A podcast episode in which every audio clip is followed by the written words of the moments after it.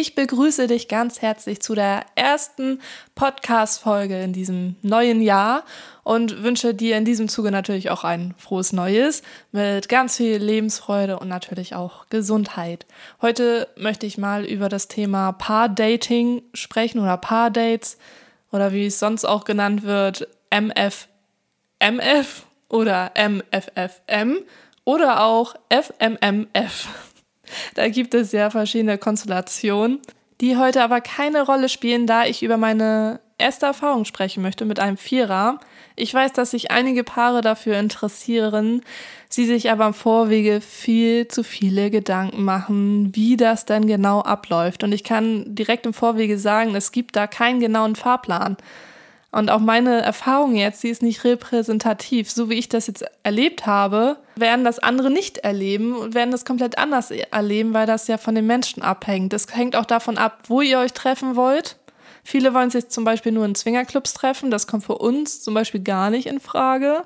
Da haben wir gar keine Lust drauf. Und äh, manche wollen sich auch vorher im Restaurant treffen oder vorher spazieren gehen. So sind wir auch nicht drauf. Wir treffen uns direkt zu Hause, entweder bei dem anderen Paar oder bei uns.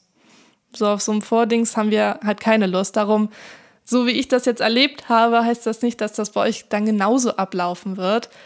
Demnach, entweder man hat Bock drauf und macht es oder man lässt es sein.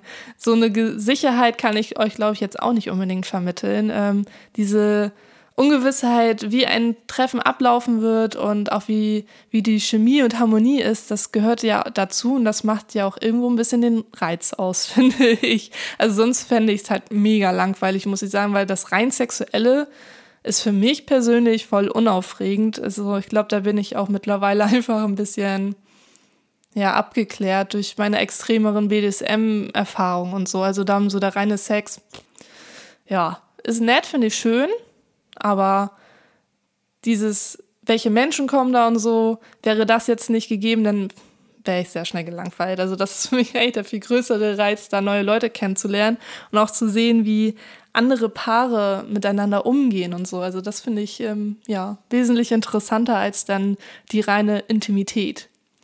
Aber nun gut, jetzt mal zu meiner ersten Erfahrung. Bei uns war das so, dass wir das Pärchen zu uns eingeladen haben wir haben die im Joy, im Joy Club kennengelernt, auch ziemlich schnell. Also da mussten wir jetzt nicht wochenlang suchen, bis wir jemanden gefunden haben, mit dem wir ja, uns vorstellen konnten, dass das klappt. Das Pärchen hatte auch einen größeren Altersunterschied, also noch einen größeren als wir. Sie war so meinem Alter und er war halt noch mal ein paar Jährchen älter als mein Partner, was mir aber ja eigentlich egal war, weil ich sowieso für mich eigentlich festgelegt hatte, dass ähm, wir erstmal so zugucken und zugucken lassen machen, weil das ja das erste Mal war. Auf jeden Fall klingelte es dann an der Tür und natürlich war ich dann kurz ein bisschen aufgeregt, weil man sich ja dann fragt, na, ist gleich eine Sympathie da oder ist es vielleicht gleich mega unangenehm? Natürlich möchte man keine unangenehmen Erfahrungen machen, aber das gehört, wie gesagt, dazu und da muss man dann auch durch. Darum, ähm, finde ich, gehört ein gewisses Selbstbewusstsein und eine gewisse Selbstsicherheit auch dazu, dass man das dann auch kommunizieren kann. Bei mir ist auch so, dass ich mich manchmal nicht traue, klare Worte zu fassen, aber ich weiß einfach, dass ich mich da auf meinen Partner verlassen kann und der kann meine Mimiken, Gestiken, meine Körpersprache schon ziemlich gut lesen. Der würde auf jeden Fall das spüren, wenn ich mich unwohl fühle und dann würde da sowieso nicht mehr sich entwickeln weil er dann auch, also er hat kein Problem damit, klar zu sagen, was er denkt und so. Auf jeden Fall war ich dann erstmal erleichtert, als wir die Tür aufgemacht haben und ähm, die beiden sehr sympathisch aussahen und auch optisch jetzt nicht so dass man sagt, okay, ihr könnt gleich wieder gehen, das wird auf jeden Fall nichts. Also so eine gewisse Ästhetik sollte ja immer vorhanden sein. Ja, sie war ziemlich extrovertiert, ihr Partner war eher der ruhigere Typ und ja, da haben wir, weiß ich gar nicht mehr, irgendwas haben wir gegessen. Das Problem ist, dass ich mich tatsächlich an Details nicht mehr erinnern kann. Ich vergesse das ganz, ganz schnell, obwohl diese Erfahrung jetzt noch nicht so lange her ist. Ich habe da aber mal mit meinem Partner drüber gesprochen, dem geht's Gott sei Dank genauso. Also ich muss da keine Angst haben, dass da mit meinem Gehirn etwas nicht stimmt.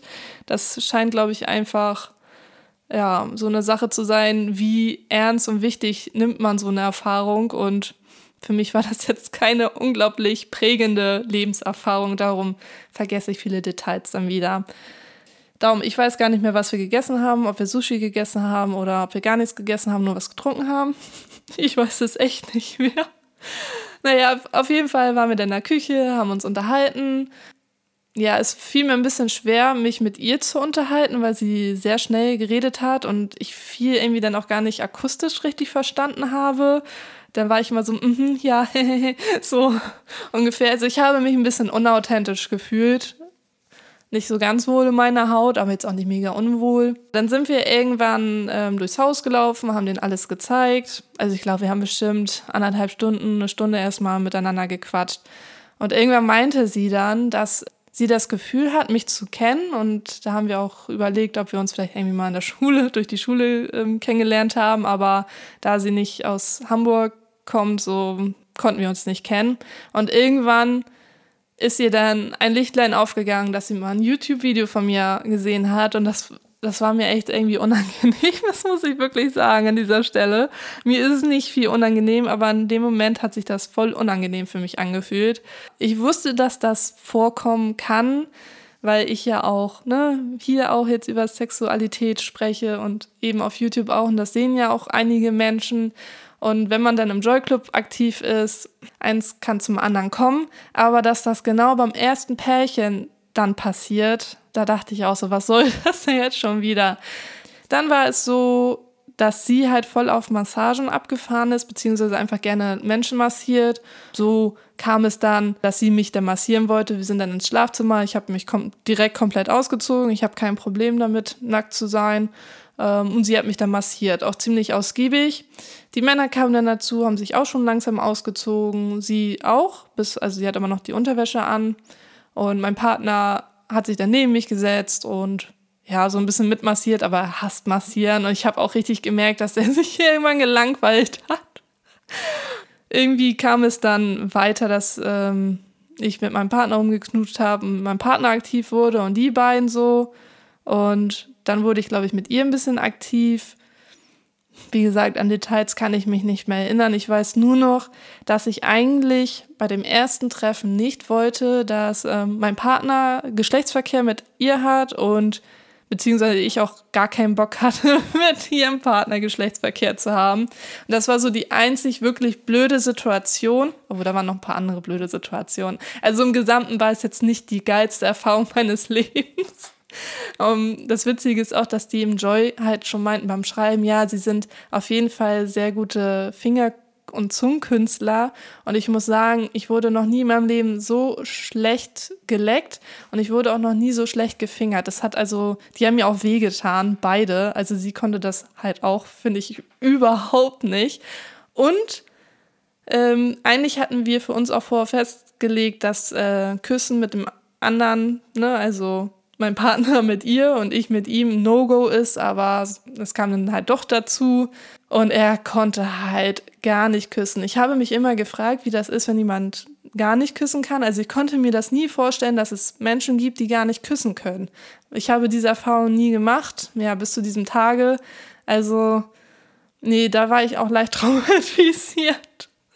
Also ich habe das die Zunge war einfach komplett steif und ich weiß nicht, das war ganz, ganz unangenehm für mich und habe ich demnach auch schnell abgebrochen. Er wollte mich dann so im Laufe des Abends immer mal wieder küssen. Ich habe da aber meinen Kopf dann auch so weggedreht oder äh, den Mund zugelassen. Ne? Dann kam es dazu, dass sie halt Lust hatte, mit meinem Partner zu schlafen und hat ihn gefragt. Und dann hat mein Partner gesagt, ähm, dass sie mich das fragen soll, ob das für mich okay ist. Und dann hat sie das gemacht. Und ich wollte dann in dieser Situation natürlich keine Spielverderberin sein. Eigentlich, ja, hatte ich da keinen Bock drauf, muss ich ganz ehrlich sagen, weil mir das fürs erste Mal zu viel ist. Aber ich dachte auch so, hey, willkommen in meinem Leben. Ich habe mich dann einfach daran erinnert, wie ich damals 2015 mit BDSM da voll ins kalte Wasser geworfen worden bin und dachte ich, okay, springe ich jetzt selber wieder ins Wasser. Wie gesagt, ich konnte da auch nicht Nein sagen, weil ich letztlich sollte auch mein Partner das für sich entscheiden, ob er das will. Wenn er das möchte, soll er das tun. Auf jeden Fall hatten die dann auch miteinander Sex, natürlich auch nur mit Kondom.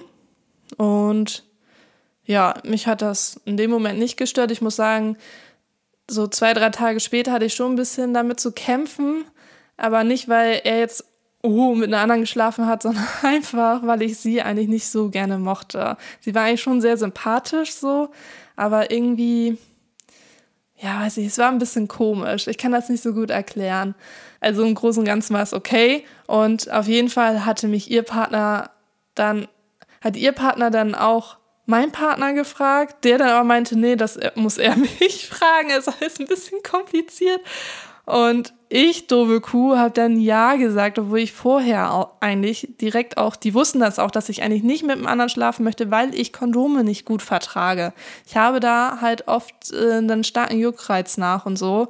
Und außerdem finde ich Sex so, also Geschlechtsverkehr an sich, außer mit meinem Partner, halt langweilig, ja. Wenn da keine emotionale Bindung bei mir vorhanden ist und auch keine sexuelle Anziehung richtig, ich brauche dann schon irgendwie sowas wie so eine Art kleine Seelenverwandtschaft, dass ich dann Lust bekomme, mich so mit dem anderen Mann zu connecten. So. Und bei ihm und mir, da, da war so eine leichte Sympathie, aber sonst halt nichts. Aber ich konnte nicht Nein sagen, weil ich Angst hatte, wenn ich jetzt Nein sage, dass ich mich dann hinterher voll schlecht fühle, weil da so ein Ungleichgewicht ist. Also, weil mein Partner dann mit der geschlafen hat und ich aber nicht mit ihm so.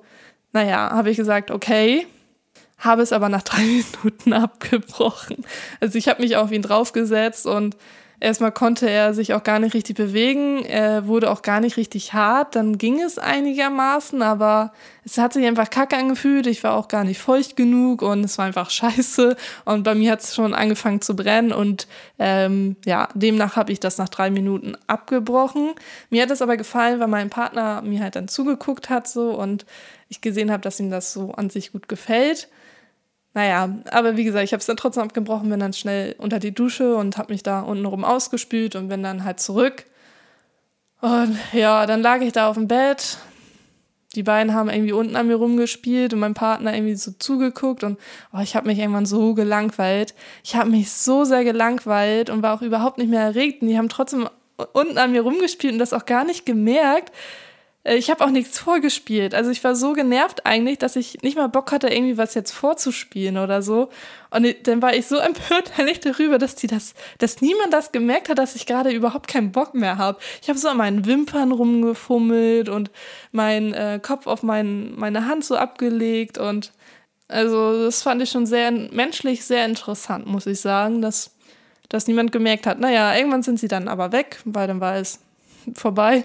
Aber richtig lustig als wir dann so ja, fertig waren, also irgendwann ist es einfach beendet. Das heißt dann auch nicht, es ist beendet, wenn die Männer zum Orgasmus gekommen sind, sondern man kuschelt danach auch noch ein bisschen weiter oder macht ein bisschen drum. Es ist halt einfach irgendwann genug. Und mein Partner hat dann gesagt, Alexa, mach ein Feuerwerk an oder irgendwie sowas. Aber ich fand, das war in dem Moment so witzig. Und ähm, ja, dann war ich auch wieder ein bisschen entspannter, weil ich vorher echt genervt war. Aber im Großen und Ganzen habe ich mich gut gefühlt und ähm, war auch froh, dass ich jetzt mich in dem Moment nicht mega eifersüchtig oder besitzergreifend gefühlt habe, als mein Partner halt mit einer anderen geschlafen hat. Es war eher so ein bisschen so ein Befreiungsschlag. Ja, und als sie dann weg waren, habe ich auch ähm, mit meinem Partner natürlich darüber gesprochen und ihm auch gesagt, dass ich teilweise mega gelangweilt und genervt war und er hat es leider nicht wirklich mitbekommen. Ja, aber wir mussten uns ja auch noch ein bisschen besser kennenlernen. Ne? Das war jetzt so die erste Erfahrung und mittlerweile kann er mich sehr gut lesen. Ja, ich habe ihm dann auch gesagt, dass der auch ganz schlecht küssen konnte und so. Wir haben die nicht nochmal wieder getroffen, die wollten uns wieder treffen und wir hatten denen auch gesagt, ja, wir sehen uns nochmal wieder, aber wenn man das so ein bisschen sacken lässt, dann merkt man manchmal, nee, das Interesse reicht dann doch nicht. War nett für die einmalige Erfahrung, aber das war es dann auch. Ja, das war so die erste Erfahrung. Es war natürlich auch ein bisschen meine erste Bi-Erfahrung, obwohl sie nur bei mir was gemacht hat und ich bei ihr irgendwie gar nicht wirklich rankam. Ich hatte auch das Gefühl, dass sie nicht so Bock darauf hat. Also wir haben auch ein bisschen rumgeknutscht, aber sie war sehr so zurückhaltend. Also das war nicht kein leidenschaftliches Küssen. Und dann denke ich auch, kann man es auch sein lassen. Ja, zwischendurch hat sie mir ihre Brüste mal ins Gesicht geklatscht. Das fand ich irgendwie auch ein bisschen makaber, aber äh, ja, voller Körpereinsatz. ich kann jetzt, ich habe natürlich danach noch weitere Erfahrungen gemacht, aber ich möchte nicht, dass diese Folge jetzt so lang wird und kann demnach sagen, bei uns ist es grundsätzlich so, dass es irgendwie immer relativ gleich abläuft, weil wir uns halt privat zu Hause treffen oder auch bei den anderen. Man trinkt, man isst vielleicht eine Kleinigkeit, man quatscht und irgendwann ergibt es sich einfach oder halt auch nicht. Es kann auch sein, dass es halt nicht reicht. Das ist bei uns auch schon vorgekommen, dass man dann sich nur nett unterhalten hat. Einmal ist es vorgekommen, dass die Frau dann eifersüchtig wurde und ja, dann wollten sie auch nach Hause und das ist dann auch kein Thema, ne? Vielleicht mache ich einfach mal eine extra Folge darüber, was für Gedanken man sich vorher machen sollte und welche Gedanken einfach überflüssig sind. Ja, so, das war es dann erstmal von mir. Ich wünsche dir, euch einen schönen Tag, Abend, wie auch immer und wir hören uns dann hoffentlich beim nächsten Mal. Tschüssi!